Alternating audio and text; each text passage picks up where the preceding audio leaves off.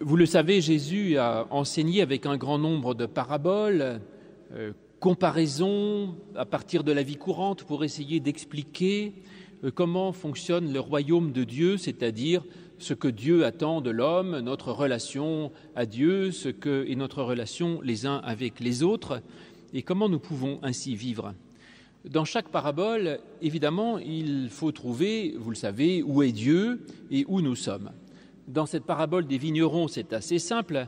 Évidemment que Dieu, c'est le maître, et a priori, euh, nous sommes les vignerons, et du coup, nous y avons des enseignements absolument essentiels, et je crois que dans cette parabole, euh, euh, tout est bien remis en place, si vous voulez, tant quant à ce que Dieu attend de nous que même dans l'histoire de l'ensemble du salut et quant même à la position du Christ dans ces événements. Des enseignements importants, il y en a plusieurs. Il y en a d'abord un qui est extrêmement simple et qu'on a tendance à oublier, c'est que Dieu a besoin d'ouvriers. En effet, dans la parabole, le maître vient et il embauche des ouvriers pour travailler dans sa vigne.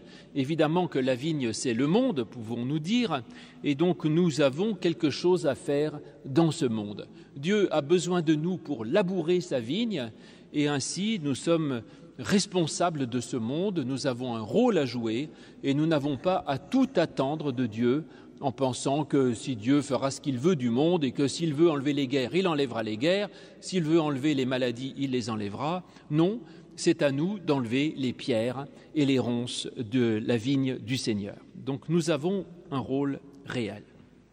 Et un rôle réel qui est même considérable avec quelque chose d'un peu mystérieux, c'est que on nous dit que Dieu part en voyage, Dieu s'absente. Ça, c'est assez mystérieux. Dans un bon nombre de grandes paraboles, Dieu est présenté comme absent. Dieu s'en va et il laisse les ouvriers tout seuls. On peut le comprendre de différentes manières. D'abord, je ne peux pas le prendre vraiment au sérieux, parce que nous le savons, et c'est une des promesses que l'on trouve à la fin de l'évangile de Matthieu, quand Jésus dit Je suis avec vous tous les jours jusqu'à la fin du monde. Donc évidemment que Dieu ne nous abandonne jamais. Il y a un passage dans les psaumes comme ça, où le psalmiste dit je ne, le savais pas, mais j'étais près de toi. Ou alors encore, je crois que c'est ce que dit Jacob au moment de la lutte avec l'ange, quand il dit Dieu était là et je ne le savais pas. Donc en fait, ce n'est pas que Dieu ne soit pas là, parce que Dieu est toujours avec nous, toujours au fond de nous, toujours notre plus proche ami, toujours notre secours, notre soutien, mais évidemment qu'il arrive que nous ayons l'impression qu'il ne soit pas là. Donc c'est peut-être ça dont parlent les paraboles, c'est ce sentiment possible de l'absence de Dieu euh, lorsque notre foi n'est pas la plus vivante ou lorsque nous avons l'impression d'être tout seul. Donc euh, si cela vous arrive, lisez la parabole des vignerons et vous saurez que faire si vous avez l'impression que Dieu est quand même un peu parti en voyage. Alors, si jamais ce, ne sont que des moments passagers, ça peut arriver parce que la vie spirituelle a des hauts et des bas, euh, ce n'est pas très grave. Euh, si, il suffit d'attendre un peu et de se donner un certain nombre de moyens pour raviver ce sentiment de la présence de Dieu par le culte, la lecture, la prière. Euh, si jamais c'est un peu plus chronique, eh bien, ce n'est pas grave non plus. Nous avons la réponse qui est donnée ici. Si vous pensez que Dieu n'est pas là, cela ne vous empêche pas au moins de travailler pour lui. Et donc au moins vous pouvez faire sa volonté. Voilà. Et donc peu importe que vous ayez la foi ou pas, vous pouvez de toute façon travailler dans la vigne du Seigneur. Et vous pouvez de toute manière essayer de faire en sorte que cette vigne produise de bons fruits, ces fruits de l'esprit que j'ai évoqués, c'est-à-dire que dans ce monde, il y a un peu de fraternité, un peu d'amour, un peu de tendresse, un peu d'espérance, un peu de joie. Vous n'avez pas besoin de croire en Dieu pour ça. Travaillez dans ce monde pour faire en sorte que ces fruits de l'esprit puissent se développer. En ce sens, ça va même dans la, direction que de ce que disent un bon nombre de, juifs pratiquants, et j'ai entendu même des, rabbins, voire des grands rabbins, nous dire que finalement, pour être juif, disent-ils, ce n'est pas la peine de croire en Dieu, c'est tout à fait optionnel. L'important, c'est d'appliquer la loi. Voilà, c'est tout ce qu'on leur demande, c'est ça. Si vous croyez en Dieu, tant mieux. Si vous n'y croyez pas, c'est pas grave. L'important, c'est que vous appliquiez la loi. Dans le christianisme, il n'y a pas de loi, en quelque sorte, sauf l'amour du prochain. Mais je dirais aussi, ne nous concentrons pas trop sur l'état euh, de notre foi par une sorte d'introspection permanente, de se dire j'ai la foi, je l'ai plus, je l'avais, je l'ai perdue, je la retrouve, parfois oui, parfois non. Ça n'est pas du tout la question. La question c'est est-ce que vous voulez vivre l'enseignement du Christ, oui ou non? C'est tout. C'est très simple en fait. Et donc, euh, vous pouvez vivre, même si Dieu est absent, vous pouvez travailler dans sa vigne. De ce côté-là, certains, et c'est malheureusement, j'allais dire, c'est souvent, euh, remplacent la foi par la, conviction dans un certain nombre de valeurs. Ils disent, moi je crois dans les valeurs du christianisme ou du protestantisme. Bah, pourquoi pas? C'est déjà pas mal. Autre façon de comprendre cette absence de Dieu, c'est de dire, en fait, euh, certes, Dieu est toujours présent et dans votre prière qu'il le soit, mais pour ce qui est de l'action, faites comme si Dieu n'était pas là. C'est-à-dire, n'attendez pas que Dieu fasse les choses à votre place et faites comme s'il n'était pas là, c'est-à-dire comme s'il vous avait confié le monde et faites vous-même ce que vous auriez voulu que Dieu fasse. En effet, la, paix, la fraternité, la justice dans le monde nous en avons envie. Il ne s'agit pas tant de la demander à Dieu dans nos prières que de nous mettre nous-mêmes au travail pour apporter cela le plus possible dans notre monde. Mais en fait, euh, cette vigne en question, qu'est-ce qu'elle est? Je vous ai dit que c'était le monde. Peut-être que plus que cela, c'est notre propre vie, en fait.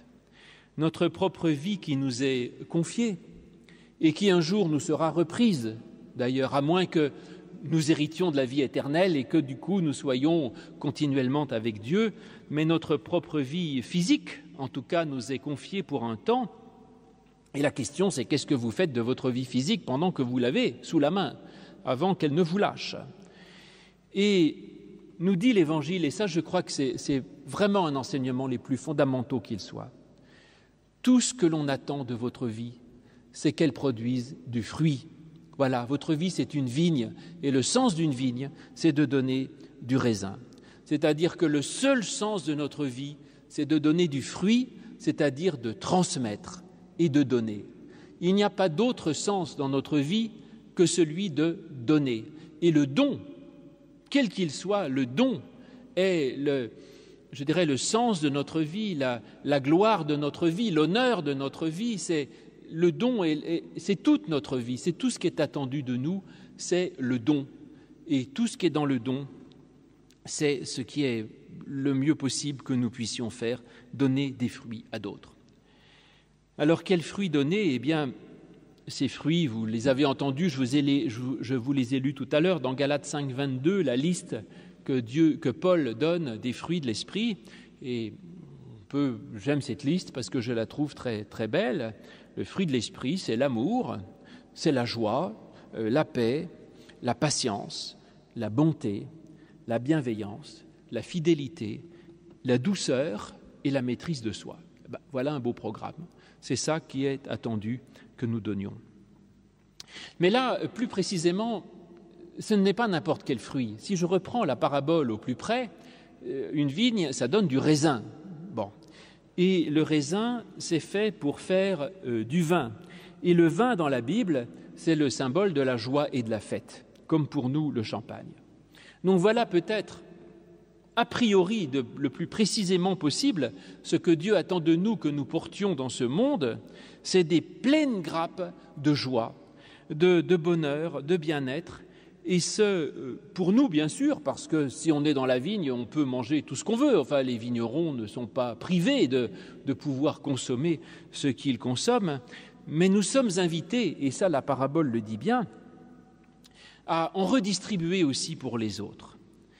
Et ça, c'est, j'aime parce que cet idéal de, donner de la joie aux autres, c'est un idéal très concret, peut-être plus que celui que nous disons sans cesse qu'il faut aimer son prochain comme soi-même, parce que qu'est-ce que ça veut dire aimer son prochain comme soi-même? Je n'en sais rien. Mais se dire aujourd'hui, à qui vais-je donner un peu de joie, ça c'est très très très très simple. Enfin, très simple à faire, mais à comprendre en tout cas. Et c'est un programme qui est assez facile à, imaginer en tout cas. Alors, vous disais-je, les, vignerons ne sont pas du tout euh, exclus de cette joie et de cette vigne et de ce vin qu'ils vont faire, donc ils vont en faire pousser, ils peuvent en profiter autant qu'ils veulent. Et puis la parabole nous dit que Dieu envoie de temps en temps des ouvriers, euh, des messagers, pour dire euh, ce serait pas mal que vous en donniez aussi un peu pour les autres, justement. C'est-à-dire ne gardez pas tout le fruit de la vigne pour vous, mais ce serait pas mal que vous en donniez pour les autres c'est-à-dire qu'il vient réclamer sa part des fruits de la vigne, comme dit la parabole. Alors, c'est pas que Dieu veuille sa part à lui, comme s'il fallait faire plaisir à Dieu, mais disons que Dieu représente l'universel. Si vous voulez, Dieu, c'est le monde, c'est les autres, euh, c'est l'ensemble de nos prochains. De même que Jésus dit qu'il faut aimer son prochain et que aimer son prochain comme soi-même, c'est la même chose que d'aimer Dieu. Donc quand Dieu réclame une part, c'est de dire qu'il demande que nous donnions une part à notre prochain comme à nous-mêmes. Et donc il dit, certes, vous avez votre vie, elle produit du raisin et de la joie, profitez-en mes lapins, pas de problème. Soyez heureux, profitez de la vie, profitez des joies de la vie, tout va très bien. Mais n'oubliez pas de temps en temps d'aller en donner une part pour les autres, pour votre prochain. Alors ces serviteurs, bon, euh, cette parabole a souvent été interprétée comme une image de l'histoire d'Israël. Donc Israël euh, a la volonté de Dieu et Dieu envoie des prophètes qui sont pour rappeler d'aimer son prochain et Israël tue les prophètes et finalement Dieu envoie son fils qui est Jésus et il se dit Jésus au moins ils l'écouteront et puis le peuple ne l'écoute pas et donc Dieu va enlever le salut au peuple élu qui est, Jérusalem, enfin Israël, pour le donner aux païens. Je n'aime pas trop cette lecture historique, même si elle est peut-être pas fausse, mais je ne l'aime pas parce qu'elle met en cause d'autres gens que moi et elle parle d'une histoire qui n'est pas la mienne.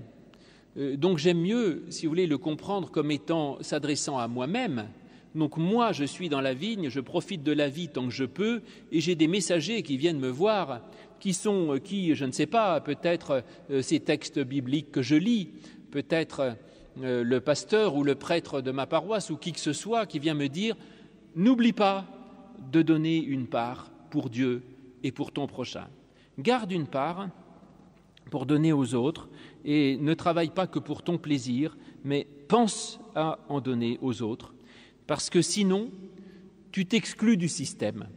C'est ça, les vignerons seront chassés, c'est-à-dire que si on est incapable de donner de la joie aux autres, on perdra même son propre plaisir et sa propre joie, je le crois. Parce qu'il y a plus de bonheur à donner qu'à recevoir, célèbre phrase euh, agrafa de Christ dans les actes des apôtres. Et le seul moyen, en fait, d'avoir une joie durable, c'est de chercher à en donner. Et donc, euh, il est vrai que ces serviteurs, la parabole dit que les vignerons, les, rudois, les battent, etc. Euh, parce que oui, nous n'aimons pas qu'on nous rappelle à l'ordre, euh, nous n'aimons pas ce qui veut nous faire sortir de notre égoïsme, et nous n'aimons pas ceux qui nous appellent au don, nous n'aimons pas ceux qui nous appellent à, à mettre de côté notre petit plaisir pour aller voir les autres, et et nous avons tendance à vouloir euh, finalement balayer un peu ces messages. Et finalement, euh, le, maître de la vigne envoie son fils, donc évidemment Jésus, euh, fils de Dieu, pour nous dire, voilà, écoutez, fondamentalement, c'est ça que je vous demande. Je vous avais dit au passage, petite leçon de Christologie qui me plaît beaucoup parce qu'elle est imparable, tous ceux qui disent Dieu a envoyé Jésus-Christ pour qu'il meure, et c'est la mort de Jésus qui nous sauve, euh, je ne dis pas qu'ils ont raison ou tort, en tout cas, ils sont totalement en contradiction avec cette parabole du Christ. D'après Jésus, Dieu envoie son Fils non pas pour que les vignerons le tuent, mais pour que les vignerons l'écoutent. Et donc le but de la venue du Christ, c'est de prêcher l'Évangile et que nous écoutions cet Évangile. Et la mort du Christ n'est pas voulue par Dieu, elle est en quelque sorte l'échec de la mission du Christ.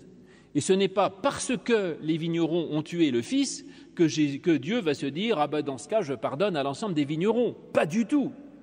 Donc maintenant, ayez la théologie que vous voulez. Moi, j'ai la théologie de la parabole des vignerons et j'ai donc une bonne référence.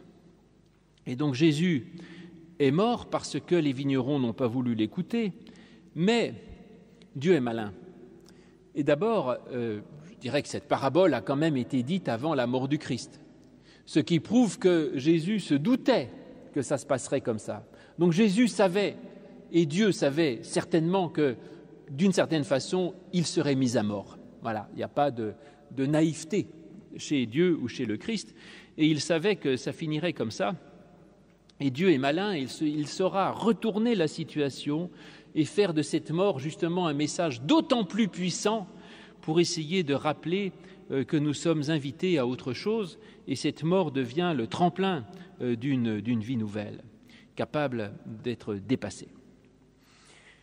Et donc Dieu, euh, vous disais-je, compte sur nous, et se trouve à la fin de cette parabole le problème de la punition. Ça, c'est pas dans mon livre du christianisme au XXIe siècle, donc c'est un petit bonus.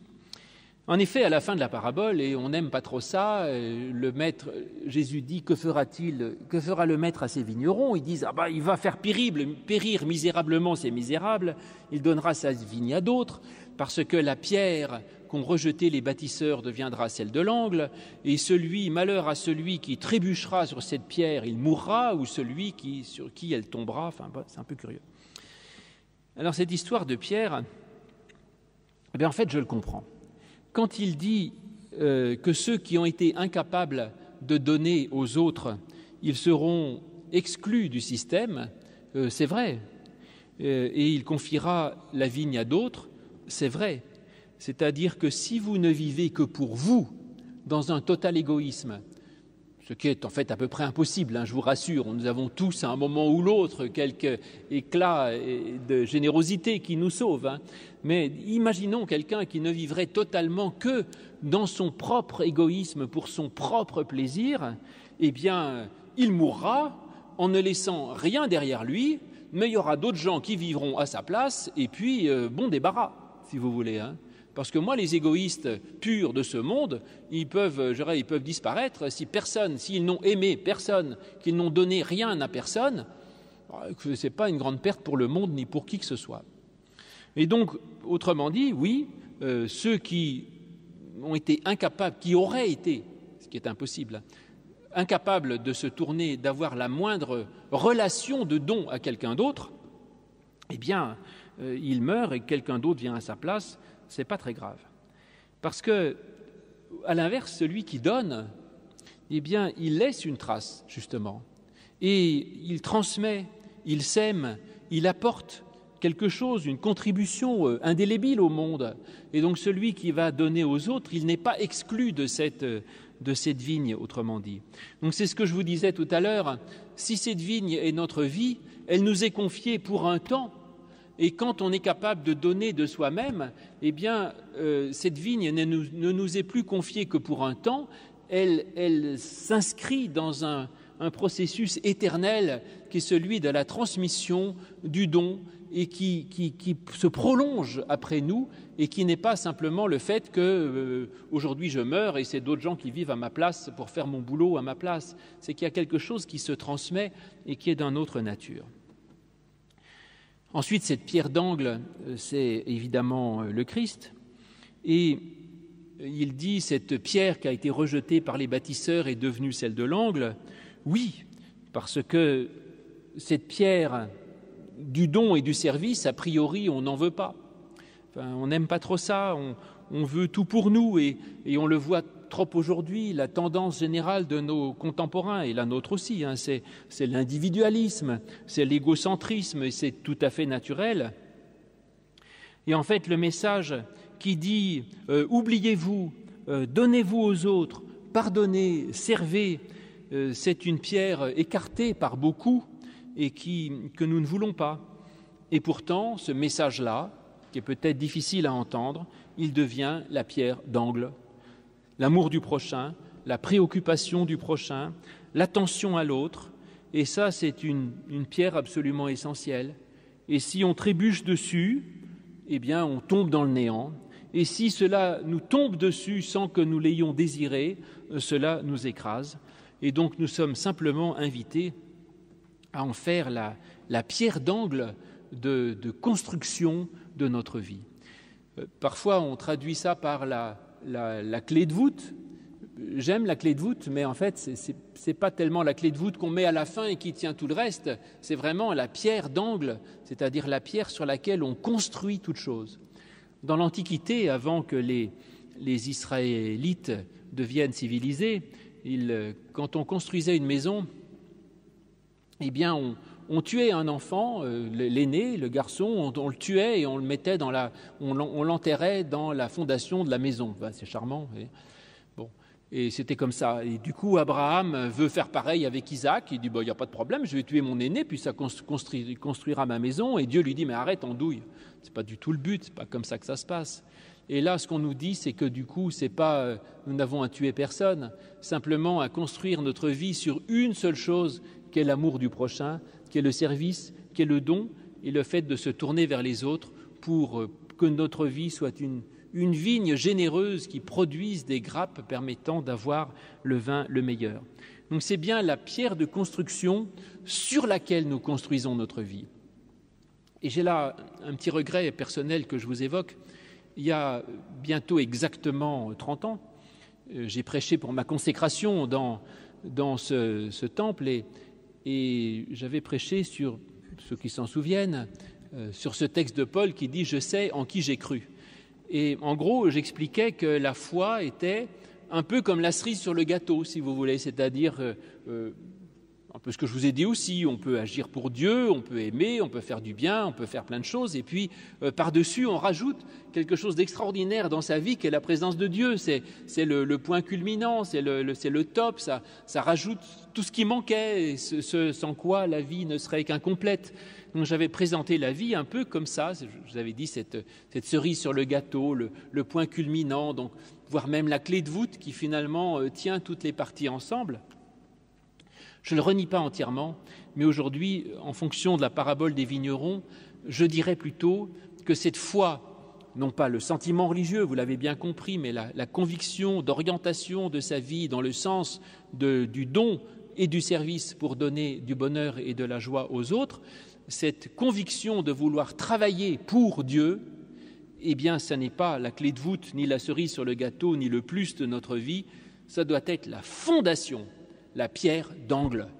C'est la base de tout, qui doit être inébranlable, indiscutable, fondamental, le plus fort, le plus essentiel, le plus indéracinable, sur lequel je construis tout le reste. Et quoi que je fasse dans ma vie, les actes les plus insignifiants, les plus quotidiens, les plus n'importe quoi que vous voulez, quoi que je fasse, c'est construit sur cette pierre d'angle qu'est le Christ, c'est-à-dire son message, pas la personne du Christ, ah oui, je crois en Jésus, non, sur son, le message fondamental de l'évangile du Christ, qui est l'amour du prochain, c'est-à-dire l'attention à l'autre, le service et le don. Et quand on fait ça, eh bien, on est pour l'éternité dans la vigne du Seigneur, qui est une vigne d'abondance, qui est une merveille de, je dirais, de, joie, de partage, de fête, de banquet permanent, de banquet éternel, où l'on est non seulement soi-même abreuvé d'un vin délicieux sans fin, et que nous pouvons partager avec les autres dans une communion euh, euh, d'amour, de bonheur et de joie qui ne nous est pas, euh, qui ne nous est pas refusée. Amen.